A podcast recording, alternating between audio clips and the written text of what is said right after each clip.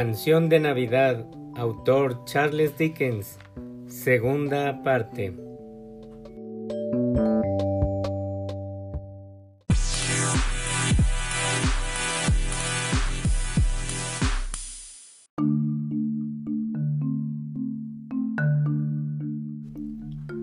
El primero de los tres espíritus.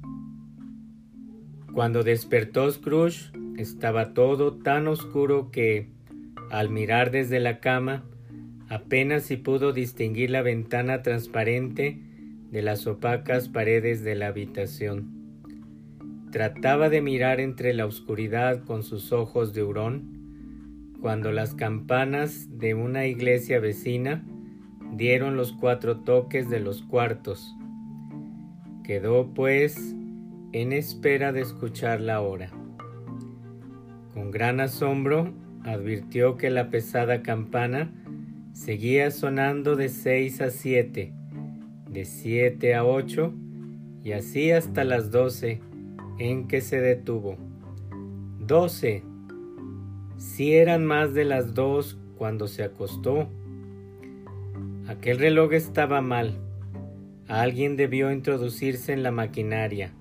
Las doce. Tocó el resorte de su reloj de repetición para rectificar tan absurdo objeto. Su rápido latido señaló las doce y se detuvo. Pero no es posible, murmuró Scrooge, que pueda haberme pasado todo un día durmiendo y parte de la noche. Tampoco es posible que le haya sucedido nada al sol y sean ahora las doce del día. La idea era alarmante. Saltó, pues, de la cama y se fue a tientas hasta la ventana. Tuvo que quitar la escarcha, frotando con la manga de la bata para poder ver algo. Y aún así fue muy poco lo que consiguió vislumbrar. Todo cuanto pudo averiguar fue que persistía la niebla, que hacía mucho frío y que no se escuchaba rumor ninguno de gentes que fuesen de un lado para otro con gran agitación, como así debiera haber sido indiscutiblemente si la noche hubiese desplazado al día radiante para tomar posesión del mundo. Fue un gran consuelo porque él, a tres días vista de esta primera de cambio, páguese a don Ebenezer Scrooge o a su orden, etc., se hubiese convertido en un simple valor de los Estados Unidos si ya no se pudiera contar por días. Scrooge se fue a la cama otra vez y pensó una, otra y otra vez sin poder delucidar nada.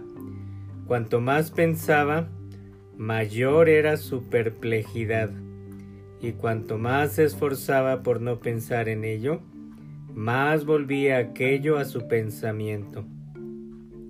La sombra de Marley le hostigaba con exceso. Cada vez que decidía dentro de sí, después de maduras reflexiones, que todo era un sueño, su imaginación saltaba de nuevo, como un fuerte muelle suelto, a su primera posición y le planteaba el mismo problema sin resolver. ¿Era o no era un sueño?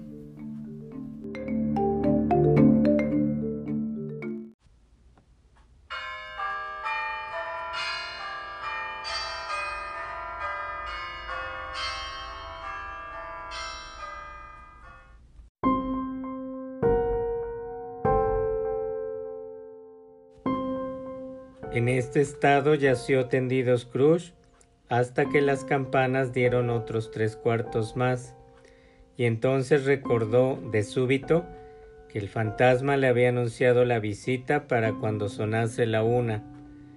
Debía quedarse despierto hasta pasada esa hora, y considerando que el dormir le sería tan difícil como ir al cielo, tal vez fuese esta la más prudente resolución a su alcance. Tanto duraba aquel cuarto de hora que más de una vez diose por convencido de que inconscientemente se había quedado transpuesto sin oír el reloj. Al cabo, comenzó a sonar en su oído avisor. Dindon. El cuarto, se dijo Scrooge contando. Dindon, la media.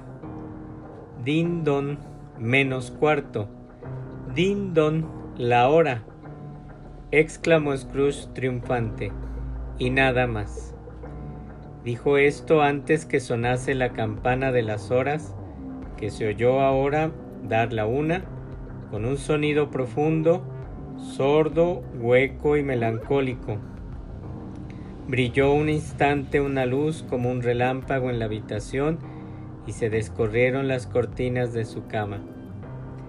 Las cortinas de su lecho fueron descorridas por una mano, no las cortinas de los pies, ni las de la cabecera, sino aquellas del costado hacia donde tenía vuelta la cara. Scrooge, poniéndose en pie de un salto y quedándose en actitud casi inclinada, se encontró frente a frente con el sobrenatural visitante que las descorriera, tan cerca de él como yo lo estoy ahora. Estoy ahora de vosotros, y como en espíritu me hallo a vuestro lado. Era una figura extraña, como la de un niño, sí más bien que un niño parecía un viejo, visto a través de un medio sobrenatural que le daba aspecto de haberse alejado de la visión, disminuido hasta quedar reducido a las proporciones de un niño. Los cabellos que le caían por la espalda y en torno a su cuello eran blancos como por efecto de los años, y sin embargo en el rostro no se observaba ni una sola arruga, y la piel se mostraba en su más lozano esplendor. Tenía los brazos largos y musculosos, e igualmente las manos y pensárase que su presa había de tener una fuerza extraordinaria. Los pies y piernas delicadamente formados, los llevaba desnudos como los miembros superiores.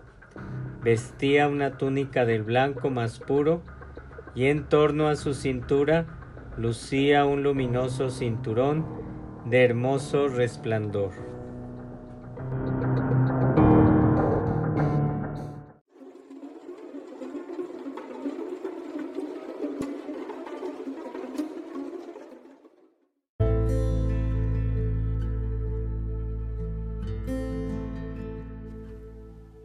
En la mano sostenía una rama verde de acebo y, en singular contraste con aquel símbolo invernal, su traje estaba adornado con flores estivales. Pero lo más extraño de todo era que de lo alto de su cabeza surgía un claro chorro de luz, merced al cual resultaba visible todo aquello. Sin duda, esto era motivo de que utilizaba en sus más apagados momentos un gran matacandelas que hacía las veces de gorro y que ahora llevaba bajo el brazo.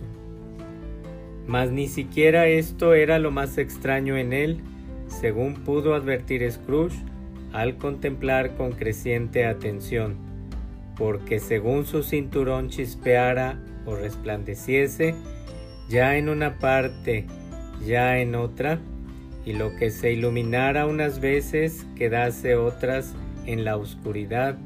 Así la propia figura fluctuaba en su claridad y ya era una cosa con un brazo, ya con una pierna, ya con veinte, ya un par de piernas sin cabeza, ya una cabeza sin cuerpo. De todas estas fugaces partes, ningún perfil resultaba visible, en las densas tinieblas en que se fundían, mas en medio del asombro que esto producía, volvían a mostrarse de nuevo claras y distintas como nunca. ¿Eres tú, Señor, el Espíritu cuya llegada me ha sido anunciada? preguntó Scrooge. Yo soy. La voz era suave y dulce, singularmente apagada, como si en lugar de estar junto a él se hallase a gran distancia. ¿Quién y qué eres tú? interrogó Scrooge. Soy el espectro de las navidades pasadas. ¿Pasadas hace mucho? preguntó Scrooge al observar su estatura de enano. No, las pasadas tuyas. Quizás Scrooge no podría haberle dicho a nadie por qué, si alguien se lo hubiera preguntado, pero sintió un especial deseo de ver al espíritu con su gorro, por lo cual le rogó que se cubriese. ¿Cómo? exclamó el fantasma. ¿Tan pronto quieres extinguir con manos mundanales la luz que yo doy? No te basta ser uno de aquellos cuyas pasiones crearon este gorro, obligándome a llevarlo por los siglos de los siglos, encasquetado sobre mi frente. Reverentemente rechazó Scrooge toda intención de ofenderle y todo conocimiento de haberle cubierto voluntariamente en ninguna época de su vida. Se atrevió luego a preguntarle qué asunto le traía. Tu bienestar, respondió la sombra. Scrooge expresó su agradecimiento pero no pudo por menos de pensar que una noche de continuado descanso quizá hubiera conducido mejor a tal fin. Debió de oírle pensar el espíritu, pues dijo inmediatamente Sea lo que reclamas, pues, ten cuidado. Y al hablar sacó su vigorosa mano y le cogió suavemente el brazo. Levántate y ven conmigo.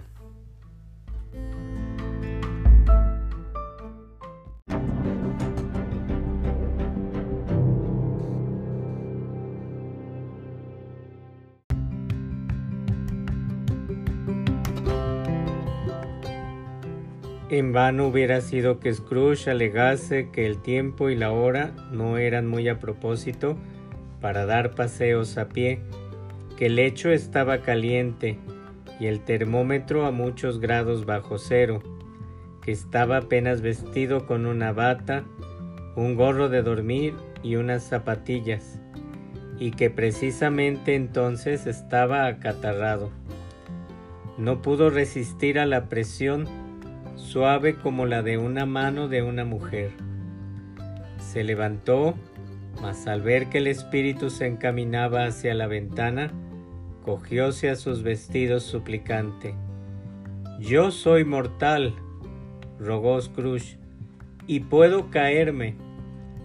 Con que sientas el contacto de mi mano ahí, dijo el espíritu, apoyándosela en el corazón quedará sostenido en más sitios que éste. Y en tanto pronunciaba estas palabras, atravesaron la pared y se hallaron sobre una carretera campo abierto, flanqueada por sembradíos en ambos lados. La ciudad había desaparecido por completo. No se veía de ella ni un solo vestigio. Con ella se esfumaron también la oscuridad y la niebla, pues hacía un claro y frío día invernal y la tierra estaba cubierta de nieve. Santo Dios, exclamó Scrooge, juntando las manos al mirar en derredor suyo. Aquí me crié yo, de niño estuve aquí. El espíritu le miró bondadosamente. Su suave contacto, aunque leve y momentáneo, parecía existir aún en las sensaciones del viejo. Miles de olores llegaban hasta él, flotando en el aire, cada uno de ellos relacionado con millares de pensamientos, esperanzas, alegrías y preocupaciones hacía mucho tiempo olvidadas. Te tiemblan los labios, dijo la sombra. ¿Qué es eso que tienes en la mejilla? Murmuró Scrooge con un extraño temblor en la voz, que era un barrillo y suplicó a la sombra que le condujese a donde quisiese. ¿Te acuerdas del camino? preguntó el espíritu. Que sí me acuerdo, repuso Scrooge con fervor. Podría recorrerlo con los ojos vendados. Es raro que no lo hayas olvidado durante tantos años, observó el fantasma. Sigamos. Anduvieron a lo largo de la carretera, reconociendo Scrooge cada portillo, cada poste y árbol, hasta que se divisó en la lejanía una pequeña ciudad mercado, con su puente, su iglesia y su sinuoso río. Vieron trotar hacia ellos unos cuantos peludos potros, con chiquillos montados a sus lomos, llamando a otros que iban montados en carros y cochecillos campestres, conducidos por labradores. Contentos y animados estaban todos los críos, lanzándose gritos, hasta que de tal modo se llenaron los campos de la alegre música que el aire fresco se reía al oírla.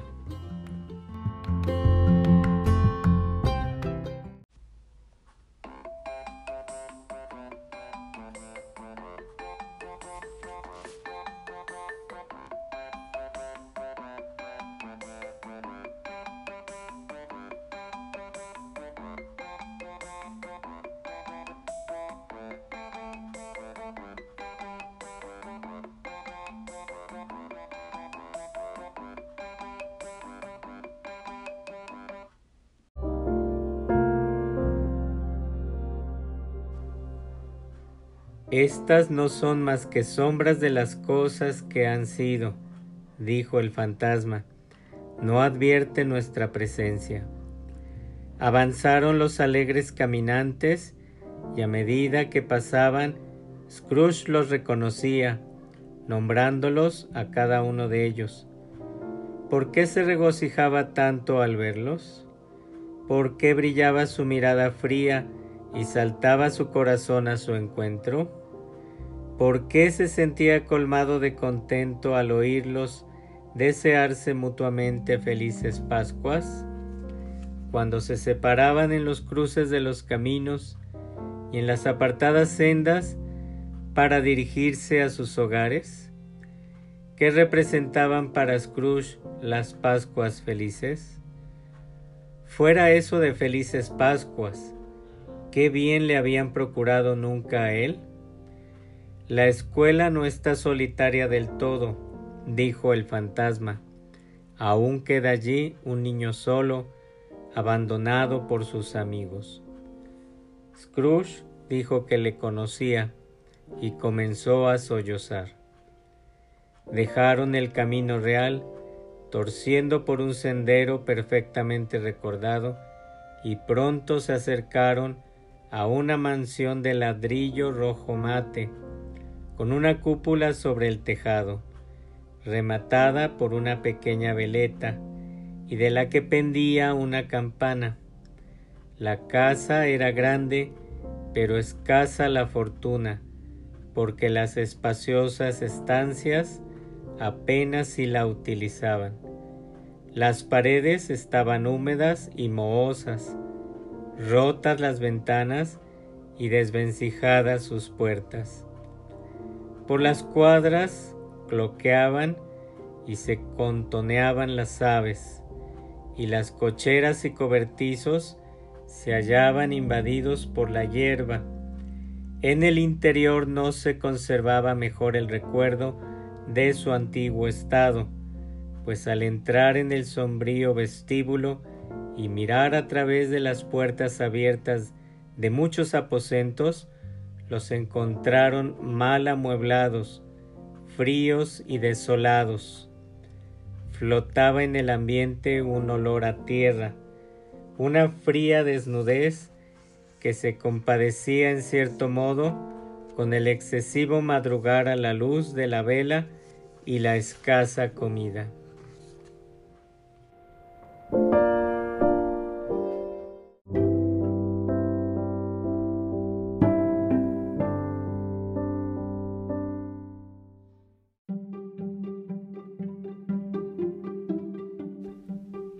Scrooge y el fantasma atravesaron el vestíbulo hasta llegar a una puerta trasera de la casa.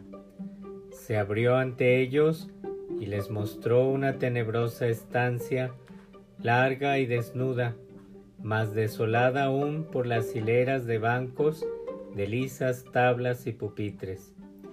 En uno de estos estaba sentado un niño solitario delante de un débil fuego, Scrooge se sentó en otro banco y lloró al ver su pobre ser olvidado como solía estarlo. Ni uno solo de los ecos vivos de la casa, ni el roce o el chirrido de los ratones detrás de los lienzos de la pared, ni el gotear de las gárgolas semieladas del triste corral trasero, ni uno solo suspiro entre las ramas deshojadas del álamo abatido, ni el inútil bamboleo de la puerta de un almacén vacío, ni un simple crepitar en el fuego dejó de llegar al alma de Scrooge con su avisador influjo que dejara más libre el paso a sus lágrimas. El espíritu le tocó en el brazo y le señaló a su imagen más joven, atenta a la lectura. De pronto, un hombre, vestido con ropas extrañas, pero visibles, con una claridad y realidad maravillosas, surgió al otro lado de la ventana, con un hacha sujeta a la cintura y llevando del ronzal a un asno cargado de leña. Pero si es Alibaba, exclamó Scrooge extasiado, el propio Alibaba. Sí, sí, le conozco. Unas navidades en que ese niño solitario se había quedado solo ahí. Llegó por primera vez exactamente igual que ahora. Pobrecillo. Y Valentín, añadió Scrooge, y su furioso hermano Orson. Allá van. ¿Y cómo se llama aquel que dejaron en calzoncillos, dormido a la puerta de Damasco? ¿No lo ves? Y el criado del sultán, puesto boca abajo por los genios, ahí van dando de cabeza. Bien merecido lo tiene, me alegro. ¿Por qué tenía él que casarse con la princesa?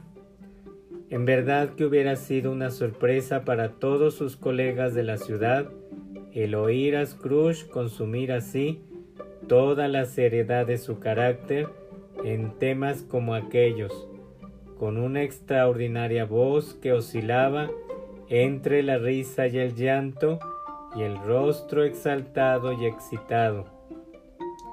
Ahí está el loro, gritó Scrooge verde el cuerpo y amarilla la cola, con una cosa que parece una lechuga saliéndole de la cabeza. Ahí está.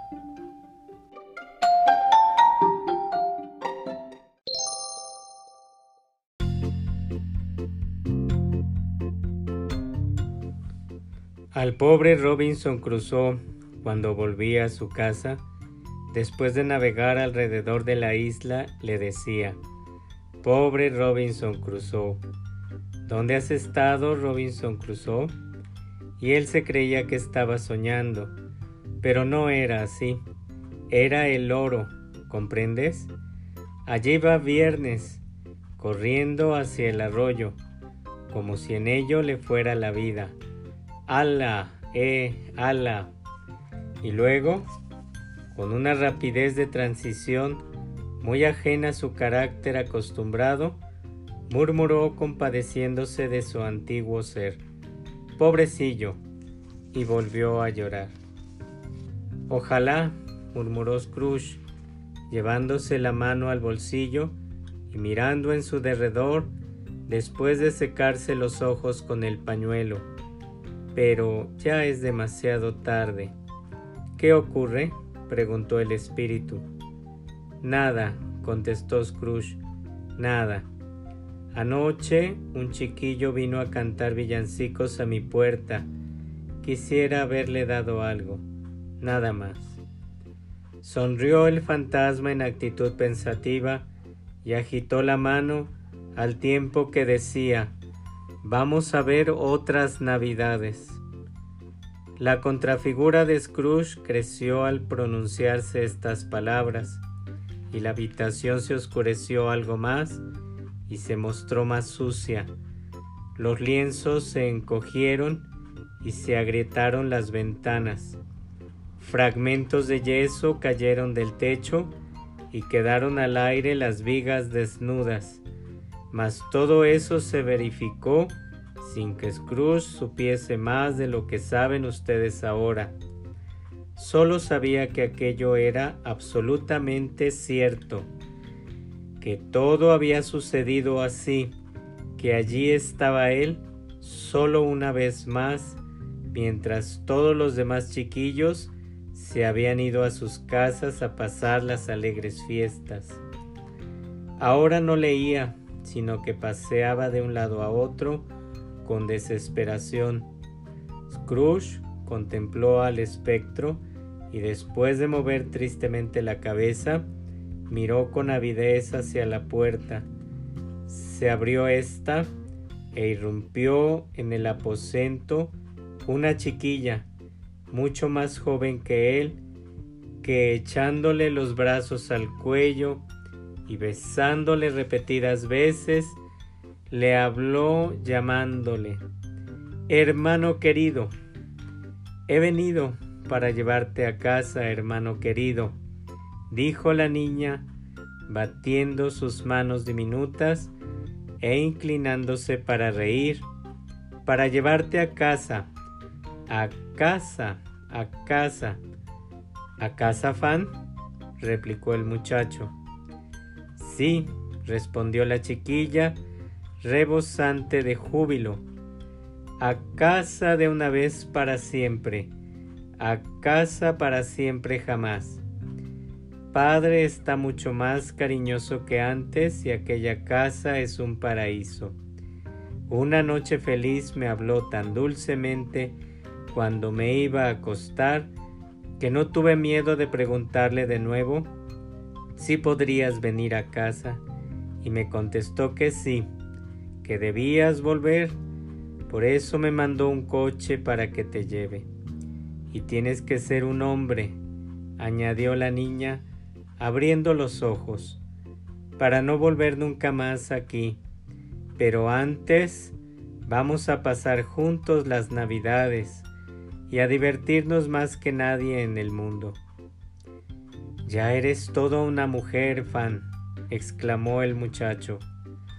Volvió a batir palmas y a reír la niña, tratando de acariciarle la cabeza. Pero como era tan pequeña, se rió de nuevo y se puso de puntillas para abrazarle. Luego comenzó a tirar de él, en su pueril impaciencia, hacia la puerta, mientras él, nada reacio, la acompañaba.